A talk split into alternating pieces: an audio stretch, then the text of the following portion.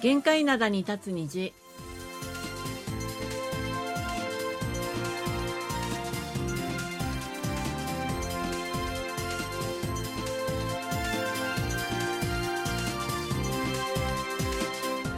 リスナーの皆さん、あにゃせよ。十二月二十六日火曜日の限界灘に立つ虹、丸組の母さんことキムヤスンです。そうなんですことキマーソンです。ソウルは二十四日朝、二十五日朝に雪が降り、八年ぶりのホワイトクリスマスとなりました。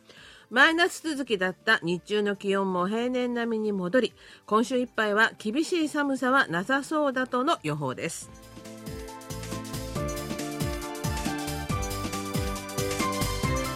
まあ、全体的に気温が平年並みか、まあ、平年より少し暖かいんじゃないかっていう今週いっぱいはね、はいそういうふうに言われてるのでなんか今日も暖かいなと思いながら来たんですけれども、えさて今日はまあ2023年最後の火曜日の限界などに立つ日ということで、うん。何にしようかなって話題をねうん思ったんですけどもプロレスに関する話題です。ああ、プロレスね。はいはいはい。日本の皆さん好きですよね。そうなんですよね、うんで実は今月16日に韓国のプロレス道場に日本のプロレスラーの田尻さんが訪れて一日コーチを務められたんだそうです私、日本のプロレスラー、アントニオ猪木さんとかさ、馬場さんとかしか知らないんですけど。あタイガーマスクってプロレスでしたっけ？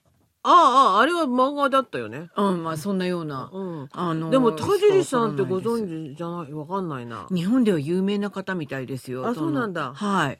で、あの、PWS っていう、まあ、 Pro Wrestling Society っていう韓国のプロレス団体があるんですけれども、はい。そこが、あの、練習生と一般市民を対象に、その、ワンデーレッスンっていうんですか？あ一日だけのレッスンみたいなのを主催したんだそうです。それで、はいはいそこにわざわざいらしたんだそうです。あ、日本から。うん。へで、田尻さんは今年5月に韓国で競技を行っています。え。はい。で韓国と日本の合わせて4つの関連団体が主催してソウル市内の体育館で興行を開いたものででそれがプロレスファンの間で評判となって今年9月にソウル市内の中区区民会館で、まあ、2回目の興行を開かれたんですけれども有料監修が400人ということですごい異例のことなんですって。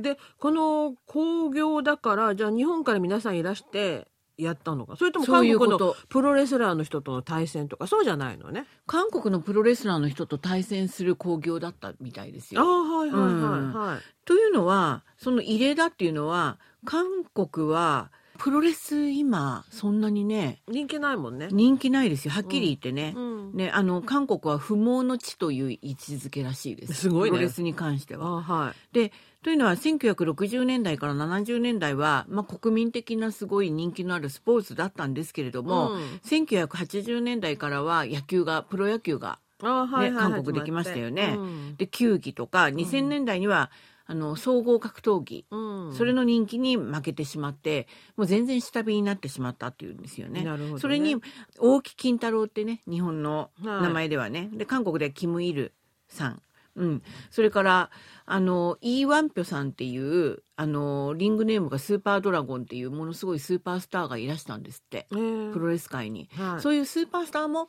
いなくなってしまったそうですね。うん、だからますます関心が薄れたっていうことなんですよね。うん。でこの田尻さんっていう方は私たちほらよく知らないじゃないですか。はいはいはい。うん、だからどういう方なのかなと思ったんですけれどもプロレスの宗主国であるアメリカの世界最大のプロレス団体 WWE っていう団体があるんですけれども、はいそこで成功した唯一の東洋人なんですって。今年からは九州プロレス福岡市にあるね九州プロレスに所属しているというこで、とで福岡からいらしたんですね、今回ね。そうですよね。うんうんであのね口からグリーンミスト毒切りっていうんですけれども、うんグリーンミストをこう対戦相手の顔面などに浴びせる攻撃で有名なんですって。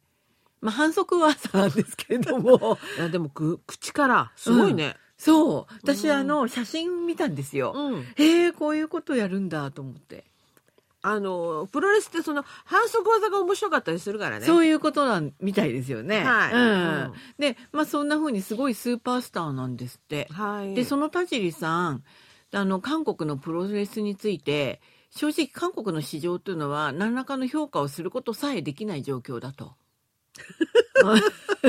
はい。でもだからこそ再びこう作り上げることができるチャンスがあるっていうんですね。あはいはい。うん、で自分はアメリカと日本でもういろんなことをやり尽くしたので大きな団体には興味がないんだと。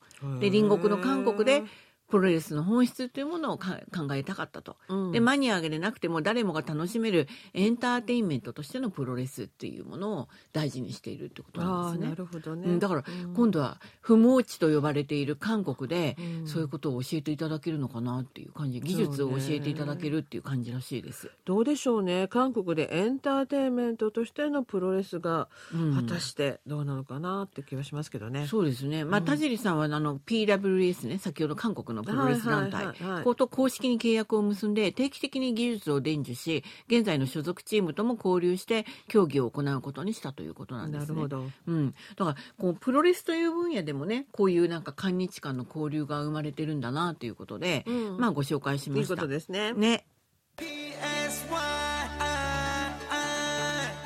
はい、今日の一曲目をお送りします。サイフィーチャリングソンシギョンで뜨거운안녕 熱い안녕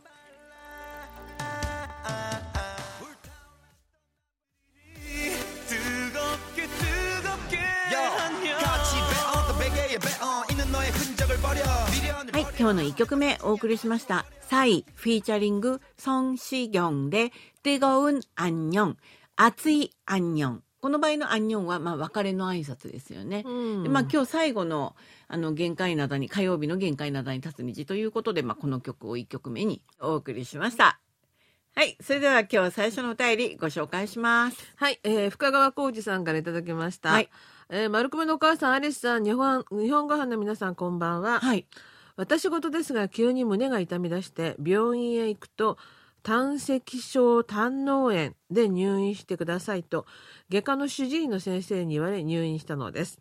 が、私の母が今月の1日に75歳で急に亡くなりました。もう辛くなって涙がこぼれました。今も寂しさでいっぱいです。はい。ありがとうございます。ねえ、75歳でお母様まだまだお若いのにね、もうどういうお言葉をおかけしたらいいかわからないんですけれども、ね。あのうちの父もやはり70代のこのくらいで73歳かなって亡くなったんですけどはい。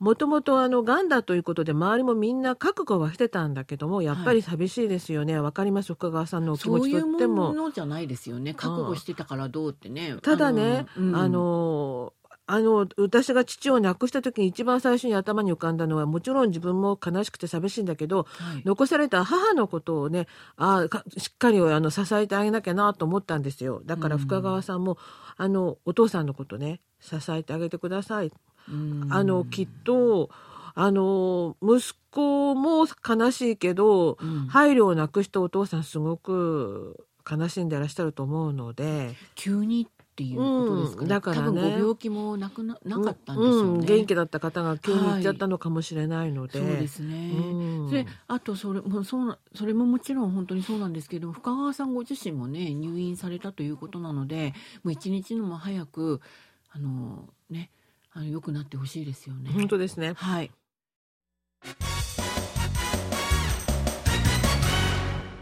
いっちゃなよドットコリア火曜日のいっちゃなよドットコリアアジュンマの井戸端会議の時間です。アジマの井戸端会議はアジマのレーダーに引っかかった話題をアジマの目線で掘り下げアジマとしての考えを皆さんと分かち合っていく時間ですはい、あの番組でもいろいろ K-POP のその影響についていろいろな形でお話をしてるんですけれども今回はあの環境問題についてその K-POP の影響と相まって真摯に考える動きが出てるんだっていうお話をしたいと思います。K-POP と環境？でしょう。ちょっと意外でしょう。意外っていうかうんよくわからない。ない気がするんだけどそうですよね。はいはい。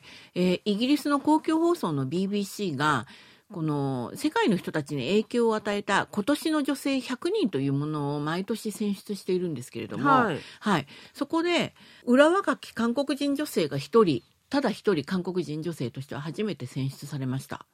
え音楽家とかスターとかそういう人たち？じゃなくて？そうじゃないんです。21歳のイ・ダヨンさんという女性なんですけれども、知らない K-POP for Planet という環境や気候問題を解決するためのキャンペーンを行う組織なんです。はいそこの代表？代表というか、ここを立ち上げた人ですねあ。あ21歳で？はい。で、これは世界の K-POP ファンが集結してアクションを起こしているプラットフォームになってるんだそうです。はい。K-POP for Planet って言うんですけどもね。うんうん。で、ここは SNS に韓国語と英語で環境関連のコンテンツを掲載していて、で、活動に参加する人を集めているんだそうです。はい。うん。今は、その、K-POP スターのファンの人たちっていうのは SNS でいろんな意見交換もしていますし、ファンとしてのこの絆みたいなのを強くしていますよね。はい。うん、そういうことでこの SNS というものがものすごい効果を発揮していてでこの2年余りでこの K-POP for Planet に150余りの国から5万8,000人余りが集まって環境運動を行うようになってるんだそうです。へえ、だから世界中でやってるってことね。そういうこととですよね。はいはいでこのイ・ダヨンさんという女性はじゃあどういう方かというと、まあ、小学生の時から K-POP のファンだったんだそうです。はいはい。ね、でイさんは誰よりもその未来を生きていく当事者として、まあ、気候問題がかなさらに大きく感じられたというふうに話しています。でその後青少年主導の気候運動団体に加入して活動していたんですって。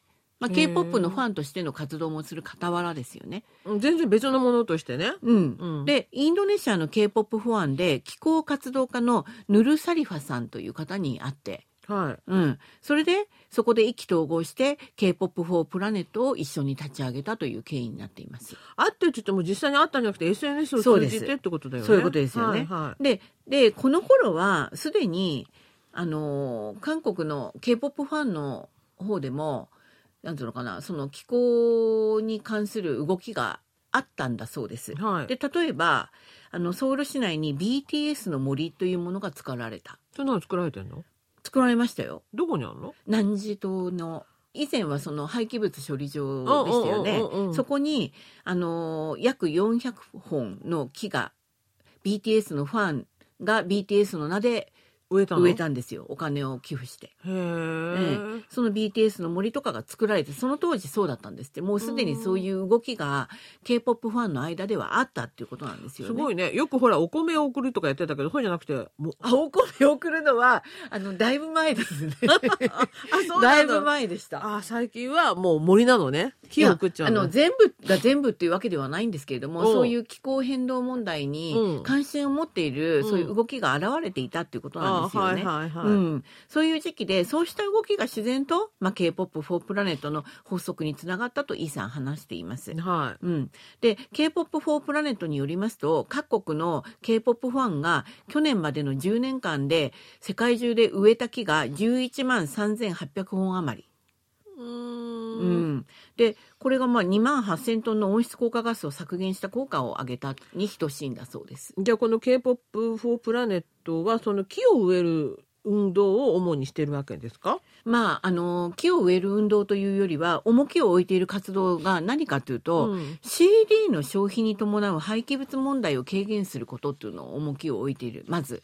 あ、CD。はい音楽のあの CD ね。そう、はい CD って私たちだったらまあああこの歌いいなと思ったら CD1 枚買ってあ、でもファンの皆さんって何十枚って買うよね。そういうことなんですよ。うんなんでかというと、そういう、なんつうのかな、販売やっぱり増やしたいっていう方で、あのうんうんうんね、企業の思惑があって、うんファンミーティングだとかサイン会の招待券を入れたりするわけですよ。あ、はいはい。だからそれに当たりたいがために、何十枚もそれこそ買ったりする人もいるわけですよね。うんうんそうすると、あの自分が好きなやっぱりアイドルスターのうんアルバムでは CD ではありますけれども、うん結局はそれが処分に困る再利用もできない廃棄物の排出につながるんじゃないかっていう見方なんですね。あでもファンはさすがに捨てないんじゃないの？捨てないんですけれども、うんこれだけでも余ってるんだよっていうことをあの寄付を募ってですねうん。各大手のエンターテインメント会社に送ったらしいんですよ。このああ、その使わない CD を。集めてファンそうから。なんですよ。はいはい K-POP for Planet でね、はい。送ってもらったそこがその大手エンターテインメント会社にうんこれだけ余ってるんですよっていうのをうん。送ったらしいんですよね。はいはいはいうんでその結果 JYP がうん。業界では初めて RE100 といううん。に加盟なんかする動きを見せてるんだそうです。まだ加盟はしてないのね。したっていうふうになってるんですけど、私はちょっとこれ確認できませんでした。あはいはい。で、この RE100 っていうのは、企業が自らの事業の使用電力を100%再生可能エネルギーで賄うことを目指す国際的な企業集団なんだそうです。うーん。に、で、そうですし、うんハイブなどではうんデジタルプラットフォームアルバムですね。はい。うん。これにどんどん切り替えてる動きを見せてるんです。ってだから、ことはデジタルだから、そういうことですね。もう CD じゃないの、CD じゃないですね。うんうん。じゃあもうなないの？形になってないの？まあ、一部取り入れている動きを見せています。はい。で、何かっていうと、これ CD そのものもそうなんですけれども、うんだんだん今 CD って買うと、うんもうフォトブックとか言ってこんな分厚いあ、そうそうそう、写真ついてくるよ写ね。真、そう、写真集みたいなやつとか。ああれが欲しくて買うんだもんね、みんな。うん、あれは欲しいですよね。欲しいですよね。欲しいですよねファンとしてはね、フォトブックっていうのかな。うんうんうんそういうアルバムとは異なって、このデジタルの方は、アプリで利用できるデジタルコンテンツとフォトカード。だから、永久に保存できるんですよ。紙とは違って、やっぱり紙って劣化するじゃないですあか。はいはい。だからそれとは違って、うんコンピューターの中で、ね、永久保存できる、そういうものに変えてるってことなんですね。うん、でこれからはそのこの団体ではじゃあ何をしようとしてるかというと k p o p スターを起用しているグローバル企業に対して真のカーボンニュートラルを働きかけることに一層注力していくんだそうです。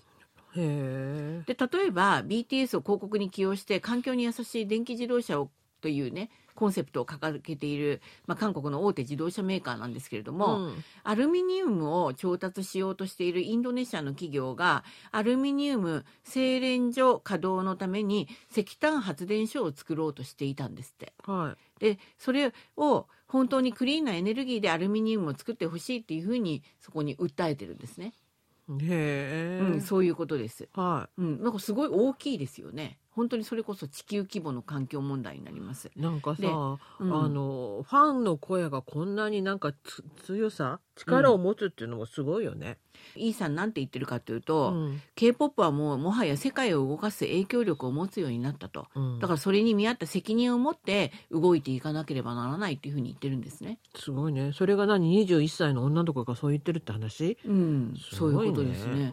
だから、K-POP のファンのパワーっていうのは、うんいろんな意味で侮れないものがあるんじゃないかなというふうに思いますね。本当ね怖いね。怖いって言われて怖いよ。あこの このファンを敵に回したら本当に怖いね。敵に回さないようにだから真摯にそういう企業でも向かい合ってくれてると思います。そうでしょうね。うんうん SNS の威力もありますからね。そうですよね。はいはい。はい、今日の2曲目をお送りします。ブラックピンクで Stay。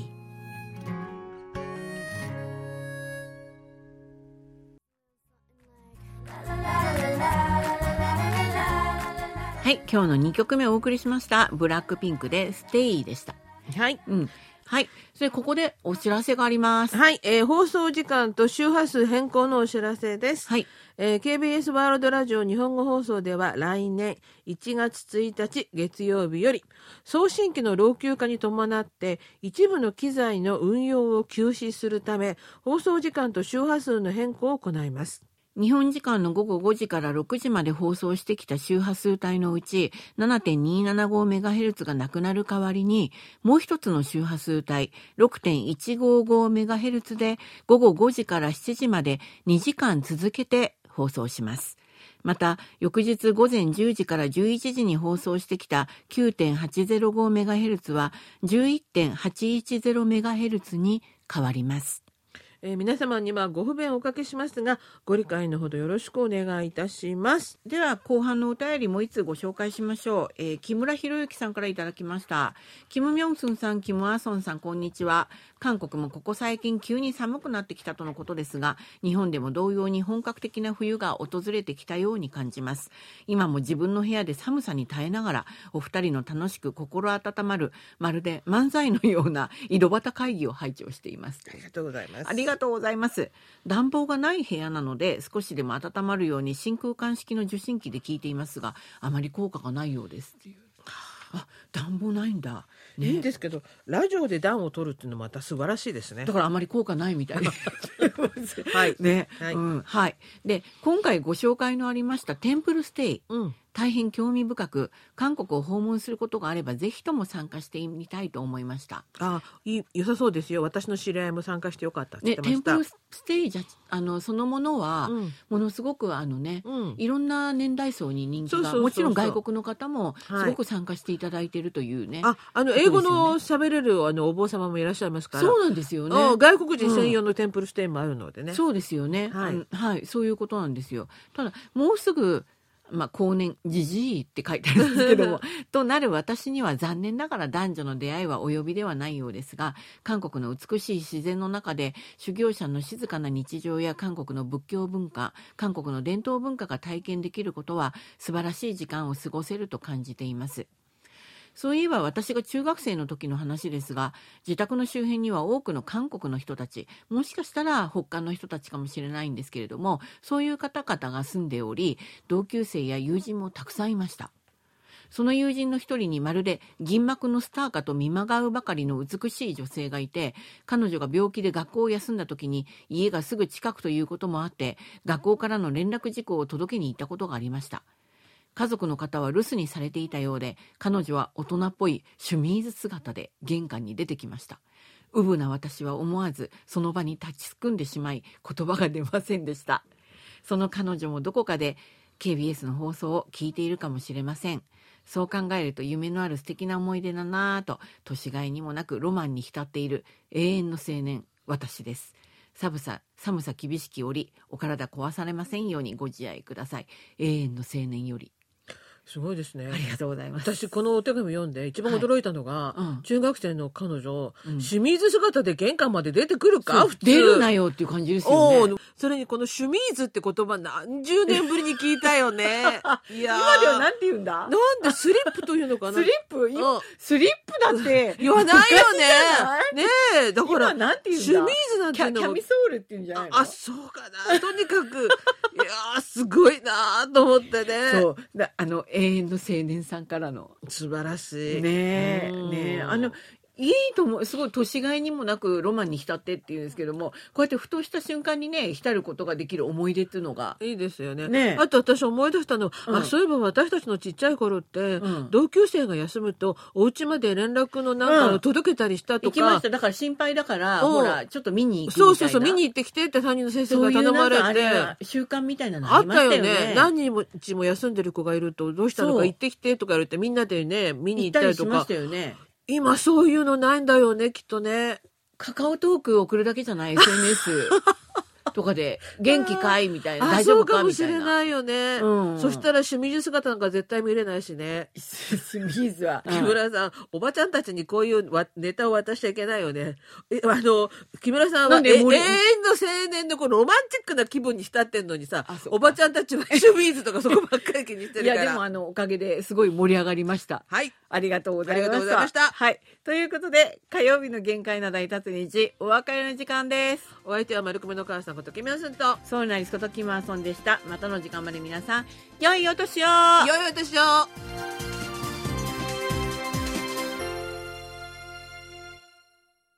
こちらは韓国ソウルからお送りしているラジオ国際放送 KBS ワールドラジオです